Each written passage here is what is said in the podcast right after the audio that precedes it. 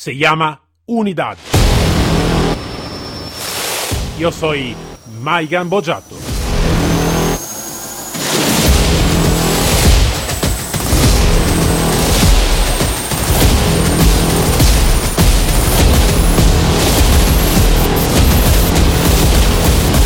Unidad K9.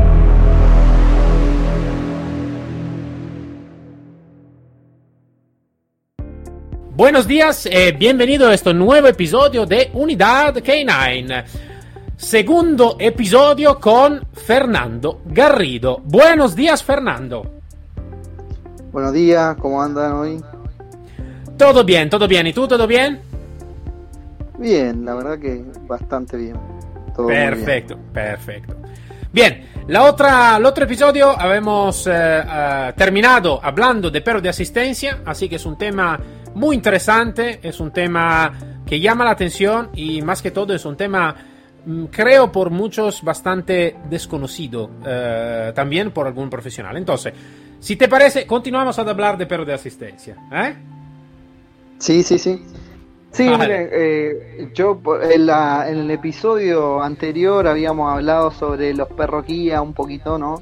Y de lo importante que eran las normas sociales sobre ese perro y, y entender un poquito sobre el trabajo de que si el perro está guiando a una persona no vidente, está trabajando y no hay que molestarlo y no hay que obstaculizar su trabajo, ¿no? Hay que tratar de facilitarle ese trabajo. Eh, también eh, es importante que nosotros estuvimos hablando acá de los perros de terapia asistida, ¿no? Y ahí finalizamos nuestra, nuestra última, nuestro último, digamos, contenido en la, en la edición anterior. Eh, sería bueno también de recalcar sobre la labor del perro de terapia asistida que, tiene mucho que ver con la rehabilitación de una persona, tanto en el tema psicológico, neurológico, con, eh, que tiene que ver con lo cognitivo, emocional y o, sensorial y un montón de cuestiones que tiene que ver con mejorar la calidad de vida de las personas en sí, para resumirlo eh, en un aspecto general, ¿no? Y si hablamos de los perros de terapia asistida, como decías tú, no, no, no hay mucho conocimiento sobre eso, eh, tampoco está establecido, como todos los perros de trabajo, ¿no? una normativa internacional de trabajo que permita unos protocolos de trabajo, crear protocolos para que todas las entidades más o menos eh, tengan un mínimo de, de, de conocimiento sobre este tipo de terapia si bien no es la única terapia que existe con animales, también existe la equinoterapia, ¿no? Hipoterapia que le dicen en algunos países. Eh, sí. y, y, y, la terapia con animales siempre va a ser algo positivo, porque eh, son los animales son seres espectaculares, son seres que no, nos van a permitir siempre eh, mejorar nuestra vida. De hecho, el perro ha sido el mejor amigo del hombre de, de los últimos siglos y lo va a seguir siendo. Así que en ese sistema de, de, lo que es terapia asistida es importante remarcar ese tipo de cuestiones, ¿no? Después también con respecto a los perros de asistencia eh, existen otras especialidades como es el perro de asistencia a personas con discapacidad física y los perros de asistencia eh, emocional, ¿no? Eh, ¿Te acuerdas vale. los perros de, de asistencia con discapacidad física, ¿no? Tiene que ver con las personas que no pueden a lo mejor realizar algunas tareas como abrir algunos muebles porque no poseen sus extremidades superiores o, o, si las poseen no tienen funcionamiento, ¿no? Y que el perro les va a facilitar enormemente la vida al abrir un mueble, al traerle algo que necesitan, eh, al ayudar a vestirse, al ayudar a subirse a lo mejor a su silla de ruedas, ¿no? Eh, a traer a lo mejor algún elemento que sea de utilidad para la persona y esas cuestiones apagar, prender luces, yo creo que, que si buscan video en, internet van a encontrar, ¿no? Sí, sí, eh, se encuentran, se encuentran y eh, es un trabajo espectacular, sí, sí, se encuentran. Así una infinidad de, de, de, actividades que el perro va a permitir a que mejore la calidad de vida de las personas. Miren, hay una cuestión que, que también me han preguntado mucho con respecto a los perros de asistencia de por qué siempre lo hacen con perros de raza y, y por qué, por ejemplo, acá en Sudamérica siempre está el Golden Retriever, el Labrador Retriever, el Border Collie, Terranova, en Europa el Boyero de Berna, en algunos países. Y tiene que ver con, eh, con lo que dije anteriormente, con mejorar la calidad de vida de las personas. Entonces, siempre se trata de elegir un perro que sea socialmente aceptado por la mayoría de las personas. Tengan en cuenta que un, un Rottweiler puede hacer la misma función, o, eh, pero no sé cuántas personas se van a acercar o cuántas personas van a, a, estar cerca de la persona que, necesita incorporarse a la sociedad. Exactamente, imagínate una persona en silla de ruedas que, está esperando, a lo mejor eh, sale a pasear con su perro y es un Golden Retriever o un Labrador Retriever acá en Argentina, que son eh, razas muy aceptadas, lo más probable es que se van a acercar o a sacarse una foto, o a charlar con esa persona, y la persona se va a sentir más contenida y más aceptada socialmente. Pero si está con un Rottweiler, todos se van a alejar, todos van a estar porque no es que el perro sea malo, pero ya sabemos que el perro tiene un estigma social que no es el correcto, hay que aclararlo también. No es el correcto. Porque lo que, lo que creo, Fernando, es que eh, nosotros como profesional y en general para divulgar también la información necesitamos que estar lo más transparente y lo más limpio eh, que, que, y no decir, como se dice, algo por ponerse la cara buena. Sí, la raza está... La gente cuando mira un perro como un Rottweiler es, es inútil decir el contrario. Sí, lo mira a veces como un malo perro. Cuando ve un Pitbull, sí, a veces lo ve, lo ve como un malo perro. Y esto podemos agradecer muchísimo, claro, los media, que en este van, van a jugar mucho en este. Y, pero necesitamos que decirlo muy claramente porque es así, realmente es así. Después está alguno que te dice, como nosotros, no es que el perro es malo, es que un, perro tiene alguna característica y todo, y todo depende de cómo ha tenido un entrenamiento, cómo ha crecido este perro. Pero esto llega después y no es eh, conocido por los demás a veces. ¿Por qué? Porque yo cuando, cuando voy por la calle con mi pitbull, no tengo pitbull, pero vale, con mi pitbull la gente me mira como, eh, es un malo perro, cuidado porque te muerde, porque, eh, porque, porque, porque, porque. Entonces, lo comprendo lo que tú estás diciendo y creo que lo que tú estás diciendo ahora es algo de, que se necesita también que aprender por, en general, ¿vale? Eh, donde se, a veces se habla de raza de perro, cada raza necesita que tener en cuenta no solo la funcionalidad, entonces qué hago realmente, ma también el entorno de donde va a trabajar. Entonces en este caso creo que también es demasiado, no demasiado, perdona, es muy importante ¿no? el entorno también de donde va a trabajar. Entonces Vale, simplemente decía, quiero decirte este porque eh, yo no tengo, se dice en italiano, se dice pelo sulla lingua, como se dice, el, pie, el, pelo en la, lengua, se dice, vale, pero que espero que sí. No tiene pelo en la lengua. Sí, digo lo que, lo que, lo que pienso. Eh, por malas, lamentablemente, el pensamiento en general es así. Y lamentablemente porque eh. es así.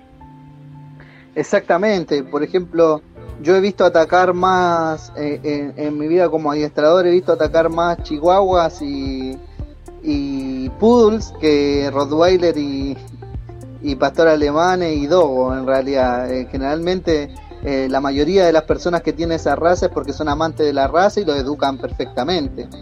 Pero si bien hay un estigma por la potencialidad física que puede llegar a tener un perro al momento de jugar, al momento de atacar, porque está en una ventaja física, pero no, no quiere decir que, el perro, como dijiste tú, eh, sea predeterminado así desde el nacimiento, no, es, no tiene nada que ver con eso, es más como eh, refiere a la crianza, pero como la gente en general, eh, y tú lo acotaste muy bien, los medios no hacen un buen trabajo muchas veces información, sino que desinforman. entonces estigmatizan al perro como el malo. Eh, eh, pasó con el Bull Terrier, pasó con el Pitbull, pasó con el Doberman, con el Pastor Alemán, con el Rottweiler, que actualmente son las, razas que en el mundo están conocidas como potencialmente peligrosas.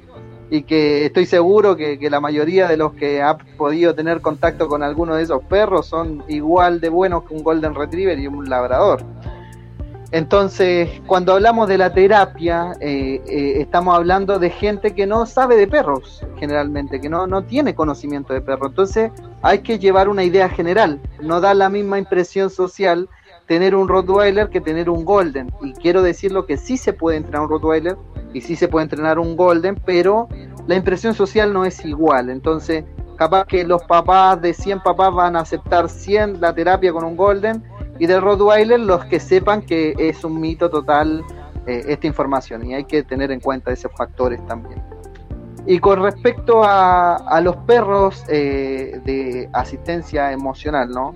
O, de, contención emocional, son los perros que se utilizan para eh, suplir a lo mejor una carencia afectiva, un tipo de depresión que esté cursando la persona, eh, también alguna pérdida, algún accidente o algún trauma que hayan sufrido. Y estos perros generalmente se utilizan en la justicia, ¿no? Eh, en algunos países lo utilizan en la justicia o como decía tú, muchas veces a los veteranos de guerra le hacen compañía y son una terapia espectacular. Ya muchos profesionales, psiquiatras, psicólogos lo recomiendan, pero también hay que tener ojo porque esa es otra cuestión. Siempre la gente cuando ven a una persona con una patología le dicen, no, cómprate un perro que yo sé que eso sirve. No cualquier perro sirve, no cualquier labrador sirve, no cualquier golden tiene que tener un, entrenamiento previo para ese tipo de ayuda, ¿no? Para ese tipo de situaciones. Eh, y esto quería dejarlo como bonus track que va a dar mucho para hablar, que es el último perro de asistencia, que son los perros de alerta médica, ¿no? Que son perros que detectan eh, alguna, algún olor, ¿no? Que emite o algunas células, ¿no? también del tipo cancerígeno o dependiendo de la célula que, y de la enfermedad a la cual va a aportar, que son los perros de alerta médica de personas con a lo mejor diabetes, con epilepsia y que actúan antes que la persona llegue a una crisis, ¿no? Alertando para que la persona pueda buscar ayuda, pueda eh, tomarse la medicación. Eh, en el caso de la detección de, de, cáncer, por ejemplo, hay perros detectores de cáncer, de tumores. Eh, y que han sido un aporte significativo, ¿no? Eh, eh, eso no, hay, no, no, es un menor, ya que no hay ninguna tecnología actualmente que haya reemplazado el olfato del perro, o sea, es algo que, que, va, va, a estar en tela de juicio creo que por el resto de la humanidad, o sea, se ha intentado de todo y no se ha podido reemplazar el perro, es porque no, no vamos a entender jamás eh, cómo es capaz el perro de detectar ciertas cuestiones, que lo hace a nivel, no sé, molecular, ¿no? Eh, muchos hablan de, a veces uno dice partícula, que es una propiedad más grande que, una molécula, las partículas están constituidas de moléculas, y algunos autores también dicen que lo hace a nivel anatómico. Yo ciertamente no, no tengo ese, ese conocimiento específico, pero sí soy eh, una persona que pudo comprobar que los perros son capaces de eh, lograr detectar lo que sea con su olfato. Entonces, con respecto al tema de perros de asistencia, en esta eh, nombramos cinco variedades de perros de asistencia, en el cual eh, son de una ayuda significativa y que trabajan, como te decía yo, en silencio. Son perros que trabajan en, digamos, en un ambiente ingrato porque no es un ambiente que lleva años, es un ambiente que cuesta que lo acepten, es un ambiente que se ve como alternativa y no como una prioridad. Eh, también el tema de recursos que por ahí lo hemos conversado nosotros personalmente o en alguna entrevista que hemos coincidido a hablar de este tipo de cosas, ¿no? Eh, y el perro en sí, así como nosotros podemos hablar de este perro de asistencia, existen muchas especialidades que han ayudado por años, ¿no? a la humanidad como son los perros también, yo sé que a lo mejor causa un cierto impacto, pero, pero es la realidad. O sea, el perro de cacería, por ejemplo, en los campos, los perros pastores, los perros arrieros, eh, son herramientas fundamentales para la gente del campo y que se ha transmitido de generación en generación.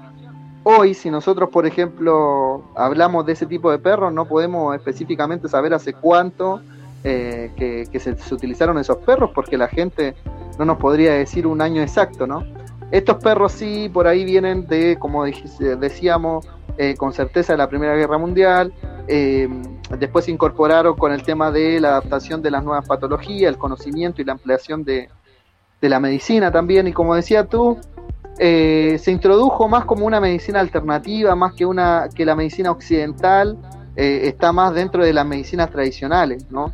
Eh, pero eh, eh, es, un, es, un, concepto totalmente errado porque dentro de este tipo de terapias interactúan profesionales de la medicina occidental y tradicional, o sea, de las dos áreas. Es un complemento de, todas las áreas en cuanto a la salud.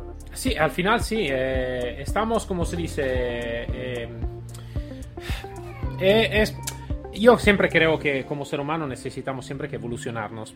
en este momento te digo, yo estoy bastante me soy desconfiado uh, en, este, en estos días y seguro que voy a hacer un episodio sobre este con, una, con un profesional que publicó un video. Un video de una, un niño que fue peleado muchísimo dal padre.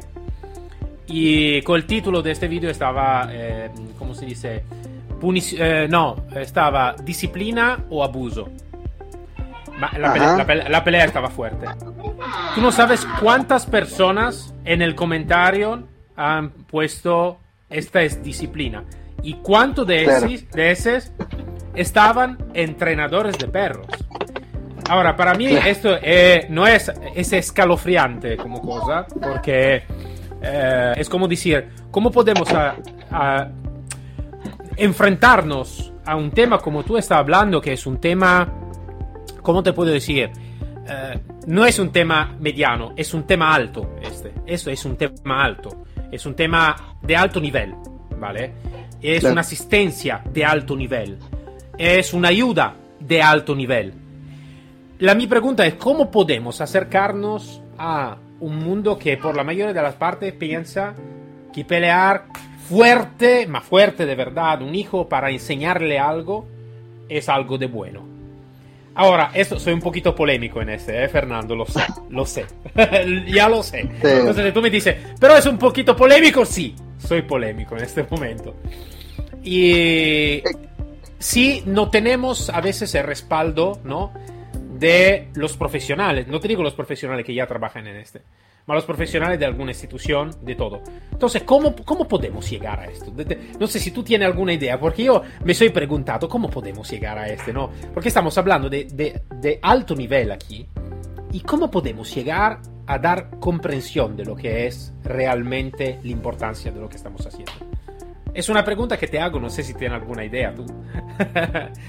sí, yo creo que, que, que, lo principal a eso es creo que me quedó muy marcado por ahí algunas entrevistas que, que tú hiciste porque después, viste, de que conocí que tuviera el podcast, estuve escuchando, por ejemplo, a un profesional que, entrevistaste varias veces, que es Leonardo Carrillo, por ejemplo, eh, tú mismo, eh, Maigan, eh, que hablaban de abrir la mente, ¿no? De, tener una mente abierta y, y, y de, de, recepcionar conocimiento y de adquirir conocimiento. Creo que eso va a marcar una diferencia total en lo tradicional, que es las personas que por ahí eh, creen que la violencia es parte de la educación, eh, quizá en su ellos creen eso y que, que es su convicción porque no tienen otro conocimiento de cómo realizar ese tipo de la misma acción,